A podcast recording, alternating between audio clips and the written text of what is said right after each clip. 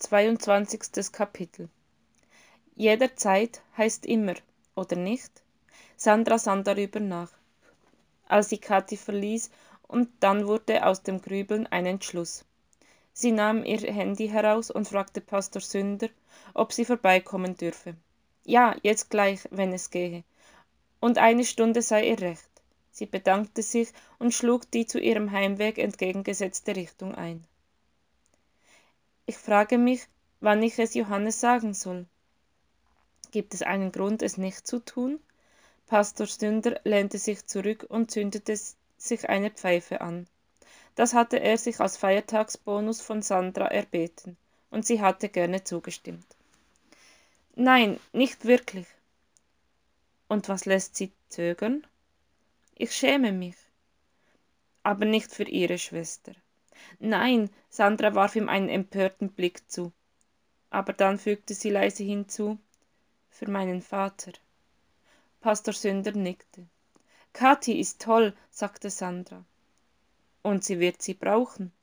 Und ich brauche sie. Das ist eine familie. Sie schwiegen einen moment. Sie kommen morgen nachmittag zu uns. Frau niemeyer bringt sie. Frau niemeyer ist ein engel kathi hatte glück dass sie in ihre hände kam. Glück im unglück. Genau.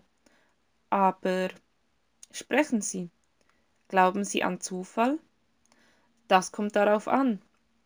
Wenn ich nicht diese verrückte idee gehabt hätte sie nach der weihnachtsfreude zu fragen. Warum gerade mich? Eigentlich war es nur ein vorwand um herzukommen weil sie meine mutter kannten. Das verstehe ich Jetzt habe ich eine Schwester, einen Mann und, na ja, Antworten. Das klingt, als wollte die Weihnachtsfreude langsam kommen.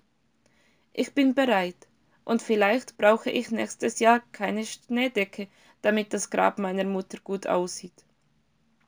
Pastor Sünder schmunzelte. Dafür ist Schnee doch da. Alles hat seine Zeit. Ich möchte sagen, alles braucht seine Zeit, und wir tun gut daran, die Dinge nicht zu hetzen. Glauben Sie, Gott wollte, dass Kathi und ich uns finden? Pastor Sünder blies ein paar Rauchringe in die Luft.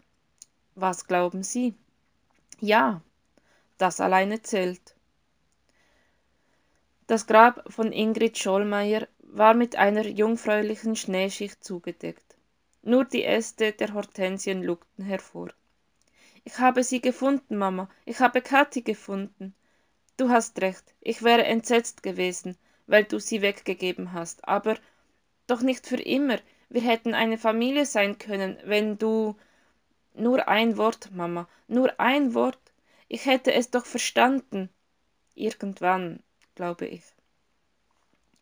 Sandra erhob sich. Sie legte einen Tannenzweig auf das glitzernde Weiß. Wenn ich das nächste Mal komme, bringe ich sie mit. Und Johannes, er wird dir gefallen. Sandra weinte. Es waren Tränen der Erleichterung, weil nun endlich mit ins Grab geschlüpft war, was dort hineingehörte, weil das Vergangene keine Last mehr war, sondern eine Erleichterung. Ich verstehe jetzt, Mama, warum ich so lange traurig war. Die Trauer musste in meinem Leben bleiben, damit ich Kathi finde, sonst wäre das Leben einfach ohne sie weitergegangen und ich hätte nicht einmal gewusst, was mir fehlt.